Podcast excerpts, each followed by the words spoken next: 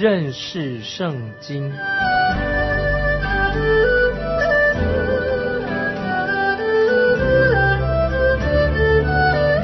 认识上帝的话，把上帝的话带到全世界。本节目是由认识圣经机构和环球广播电台联合制作，欢迎收听。亲爱的听众朋友，你好，欢迎你收听认识圣经这个节目，我是麦基牧师。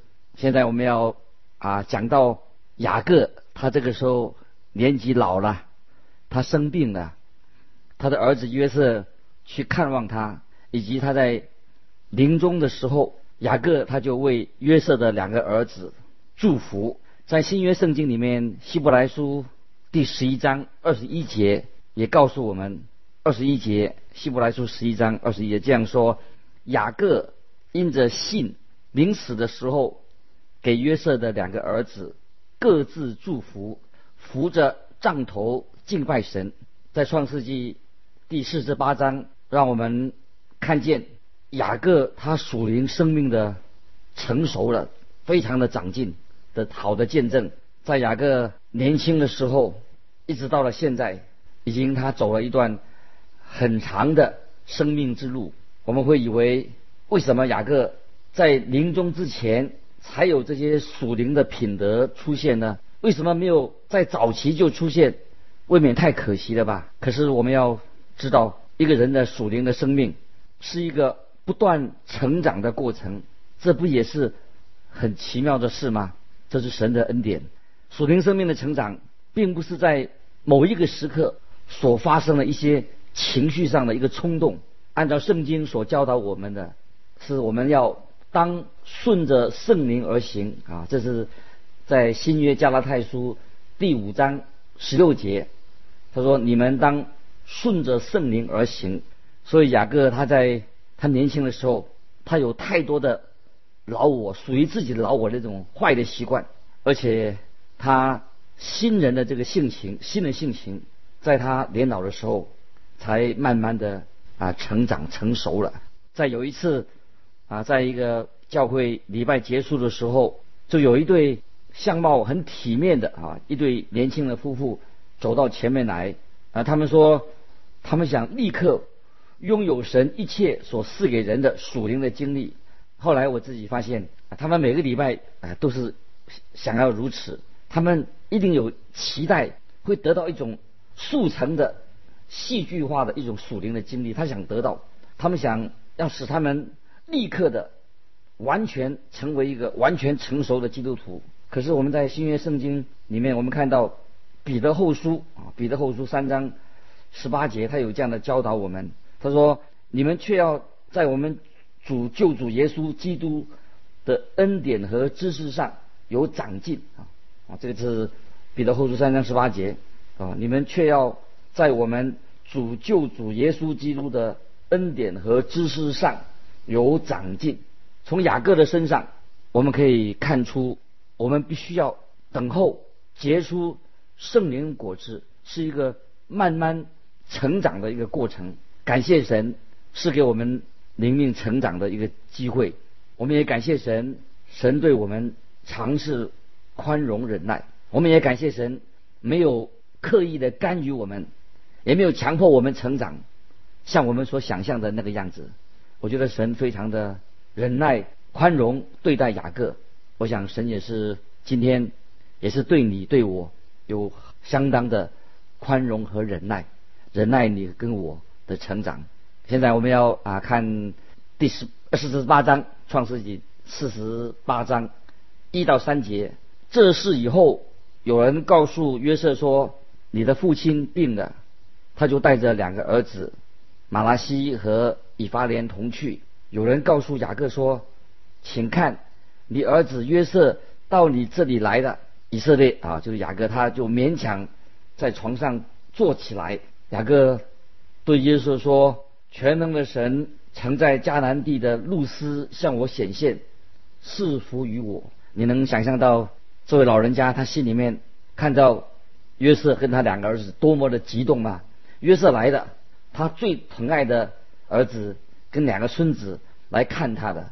雅各他做梦都没有想到会在他的人生当中再见到约瑟，他以为约瑟早已经死了，可是他现在已经亲眼看到了约瑟在埃及做了宰相，他这个时候一定回想起神曾经应许他在他的生命里面所以往所发生的事情，想起以前的往事。雅各住在埃及，现在他已经有十七年的时间了，现在他已经是一个。快要慢慢啊老去垂死的老人了，他这个时候就用尽力气坐在床边，他回想起当年神在路斯那个地方，神曾经向他显现的事，所以他就对约瑟说：“全能的神曾在迦南地的路斯向我显现，赐福于我。”雅各这个时候是他的人生已经快要走到尽头了。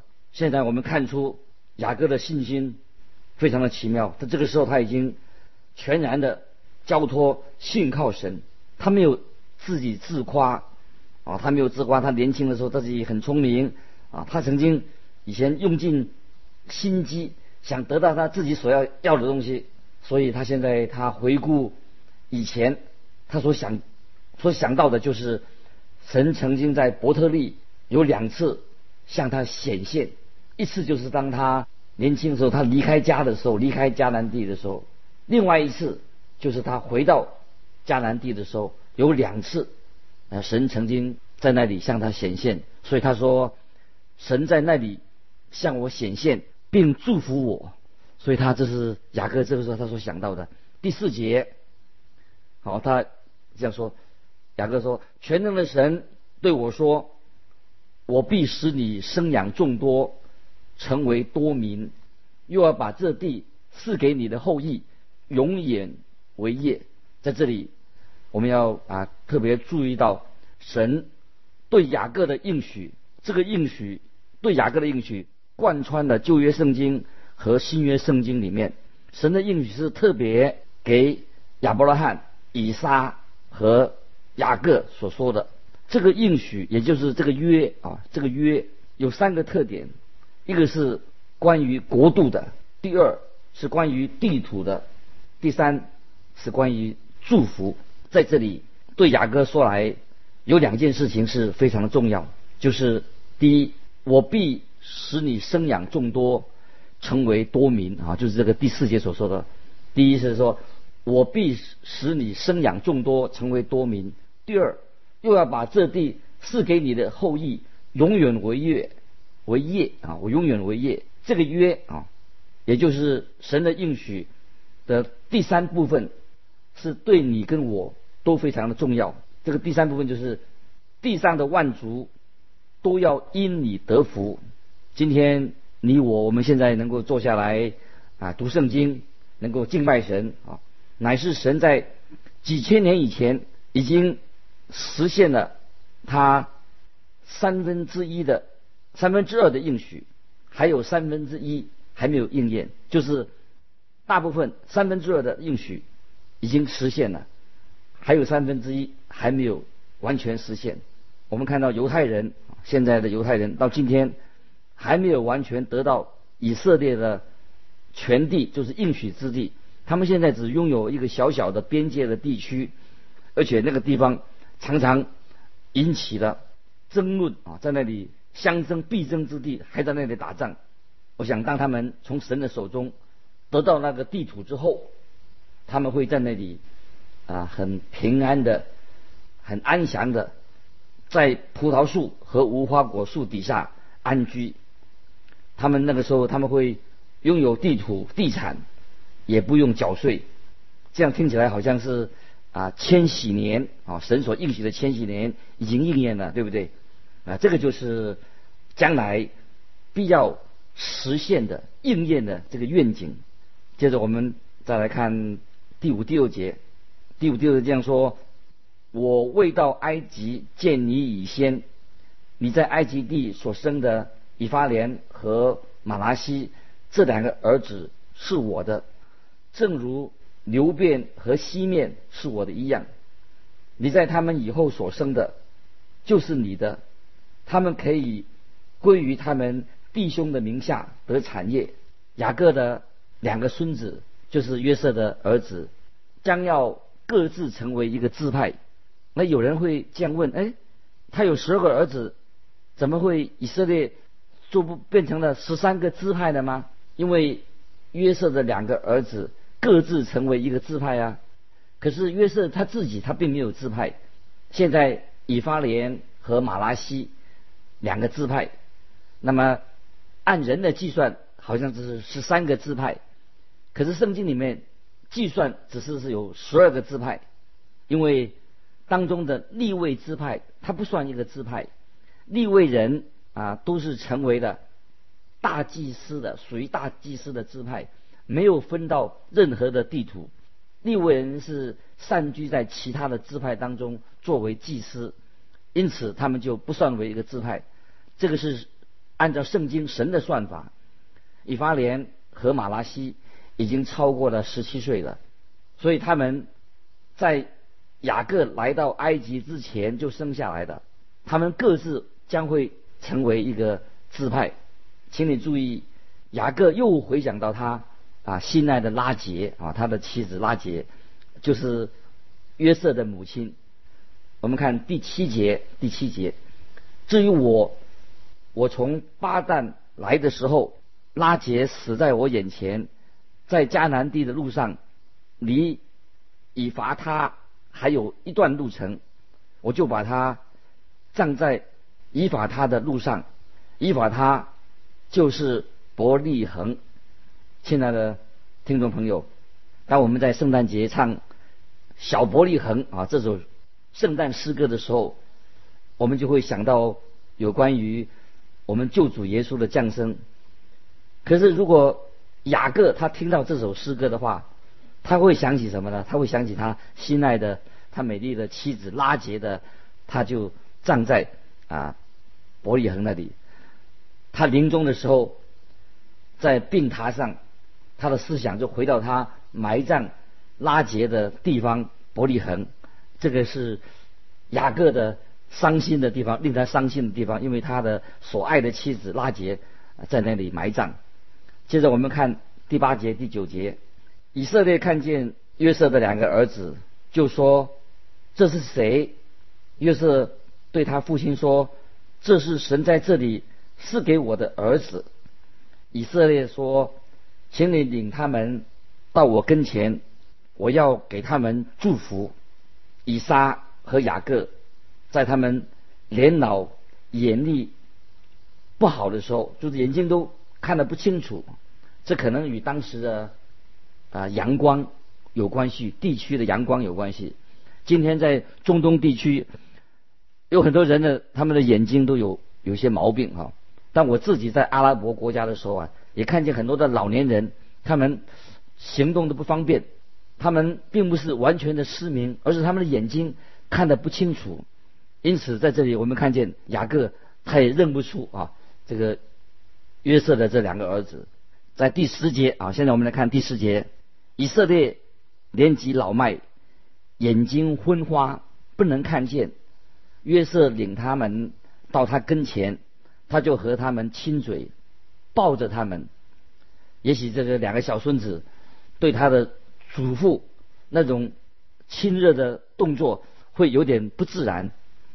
啊，接着我们看十一节、十二节经文的十一、十二节，以色列对约瑟说：“我想不到。”得见你的面，不料神又使我得见你的儿子约瑟，把两个儿子从以色列的两栖中领出来，自己就脸伏于地下拜，自己就脸伏于地下拜，好像当祖父的，像两个小孩子。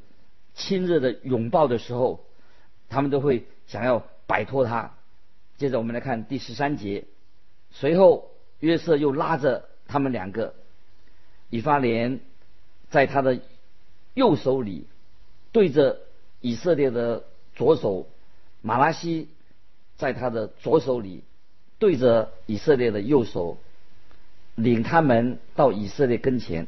于是他把他的两个孩子领到他们祖父的面前，就让雅各为他们祝福。站在雅各啊，就是以色列右手边的那一个，是应该先领受祝福的。我们看第十四节，以色列伸出右手来，按在以法莲的头上。以法莲乃是次子，又剪搭过左手来，按在马拉西的头上。马拉西原是长子，以法莲将要在马拉西之上成为领袖。所以这两个孙子，以法莲将要在马拉西之上成为领袖。稍后我们会在啊圣经民数记会看得到，在他们在旷野的时候，这十二个支派在旷旷野的时候，马拉西的支派总是在以法莲支派的旗的后面行走。约书亚这个人，后来他们领袖约书亚也是来自。以法莲支派，还有许多熟龄的伟人，都是出自这个以法莲支派。以法莲支派算一个很优秀的支派，请你们注意，这里到底发生了什么事呢？为什么雅各要这样做？虽然雅各的眼睛不是很清楚，视力不好，可是他可以分辨出约瑟在做什么。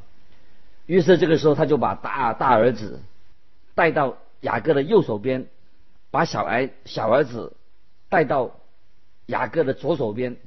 那么，你看这个老雅各，他要做什么呢？他就把双手交换，把右手按在小儿子的身上。他为什么要这样做呢？他对两个孩子都是很疼爱呀，他们都是他的心肝宝贝。他们也都是同样是约瑟的儿子，可是雅各却是刻意的，他要为小儿子先祝福，所以我相信这里一定有一个特别的原因，因为雅各他自己在家里面，他也是属于小儿子，而且他得到了神的祝福，因此他现在要把这个他的祝福要给这个。传给这个小儿子，啊，这是啊，在圣经里面的啊，贯穿圣经的一个原则。我们可以看见，神拣选了大卫，拣选大卫做王。他是在耶耶西家里面是一个最小的儿子，小儿子。所以神拣选大卫，他这个小孩子，神为什么要拣选他呢？神是向我们说明一项属灵的真理。神并不接受所谓的长子优先权啊，什么是是长子优先啊？长子有优先的权利，神从来不接受这套的规则。神所看重的就是人的重生，人的新的生命在主里面的新的生命。因此，神没有理会我们的这种一般的习俗。我们认为长子他就是有照顾他家庭的义务，但是。神不一定是拣选长子，也就是说，神不必要按照这种自然出生的程序来拣选人。神不是按照人的才能、人的能力去拣选人。神可以使用那些任何有才干的人，但是那个人必须要把他自己的才干奉献给神。如果我们认为啊，只有有才干的人啊，那么教会。就会靠这个有才干的人，教会就复兴了。那么，如果这样子的话，那许多教会早已经复兴了。教会有才干的人的基督徒也不少啊。可是我们神不是用这样的原则。我们看见，看见虽然教会有很多有才干的人，可是我们看不到教会有什么复兴。为什么呢？因为人并没有这些有才干的人，并没有把才干奉献给神。亲爱的听众朋友，我们必须要。把我们自己的才干要放在神面前，才能被神所使用。所以感谢神啊，神也可以用我们任何人的才干。所以这个时候，老雅各他就把手调换过来，才把两手分别的按在两个孙子的头上，这样他就让小的孙子啊得到优先啊有优先权。请看啊第十五节的经文，第十五节，他就给约瑟祝福说：“愿我主亚伯拉罕和我父以撒所侍奉的神。”就是我一生牧养我直到今日的神，就是一生牧养我直到今日的神。这个说的很好。他说一生牧养他的神，直到如今神牧养的。亲爱的听众朋友，这是老雅各他一生当中他灵命的一个高峰，他灵命成长的高峰就在这里。我们看第十六节，十六节说：“救赎我脱离一切患难的那使者，赐福与这两个童子，愿他们归在我的名下，和我主亚伯拉罕、我父以撒的名下，又愿他们在世界中生养众多。”好，这里说到救赎我脱离一切患难的那个使者，赐福与这两个童子。雅各在这里称颂。这位奇妙的救主雅各，他除了这个称赞神以外，他没有什么自己可夸的。正如他所说的，神对他的应许果然就应验了。他们在世界上生养众多，这个话雅各的祝福就应验了。我们接着看第十七节、十八节，约瑟见他父亲把右手按在以法莲头上，就不喜悦。便提起他父亲的手，要从以法莲的头上挪到马拉西的头上。约瑟对他父亲说：“我父不是这样子，这本是长子，求你把右手按在他的头上。”请看圣经怎么说。老雅各的反应，我们看第十九节，他父亲不从，说：“我知道。”我儿，我知道，他也必成为一族，也必昌大。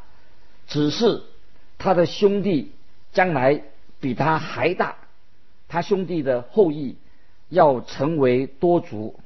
在这里，他说到他兄弟的后裔要成为多族，这是一个非常重要的信息。约瑟最好还是要按照老雅各的安排，因为。他自己，他自己也不是家里面的长子，他是他家中也是小儿子，可是神的祝福却是给了他的两个儿子。好，接着我们来看啊，第二十节、二十一节、二十节、二十一节，当日就给他们祝福说：以色列人要指着你们祝福说，愿神使你如以法莲。马拉西一样，于是立以法莲在马拉西以上，在马拉西以上。以色列又对约瑟说：“我要死了，但神必与你们同在，领你们回到你们列祖之地。”这里我们应该注意到，雅各他对神的信心非常的奇妙啊。接着我们。看第二十二节，这样说，并且我从前用弓用刀从亚摩利人手下夺的那块地，我都赐给你，使你比众弟兄多得一份。这里雅各的意思是说，约瑟将要借着他两个儿子得到比他的哥哥们有更大的产业。这明显是雅各要送给约瑟的。啊，个人的礼物啊，这句话我这里啊，我们可以参考新约约翰福音第四章第五节啊，你们可以去查考那个经文。那个对啊，是一个山基啊，一个山的山背。后来约瑟他自己就埋葬在那个地方附近。从约瑟出来的就有两个支派，因此他们需要更大的土地。那块土地是雅各。先从亚摩利人那里买来的，后来亚摩利人用着武力把它夺回去了，之后雅各又用武力把这那块地夺回来，现在雅各要把这个地赐给他的孙子，这块地到今天啊还有许多的啊争论啊，这个地是在以色列国所争论的。啊，现代的以色列人也想要在那个地方啊建立他们的家园。感谢神，他成就他的应许，在雅各的身上，也要成就在你我的身上。感谢神对你对我一生的带领，让我们用信心来依靠他。因为时间的关系，我们就到这里结束。再一次感谢你收听认识圣经这个节目，欢迎你来信到环球电台认识圣经麦基牧师收，麦是麦田的麦。基是基督的基，再见，愿神祝福你。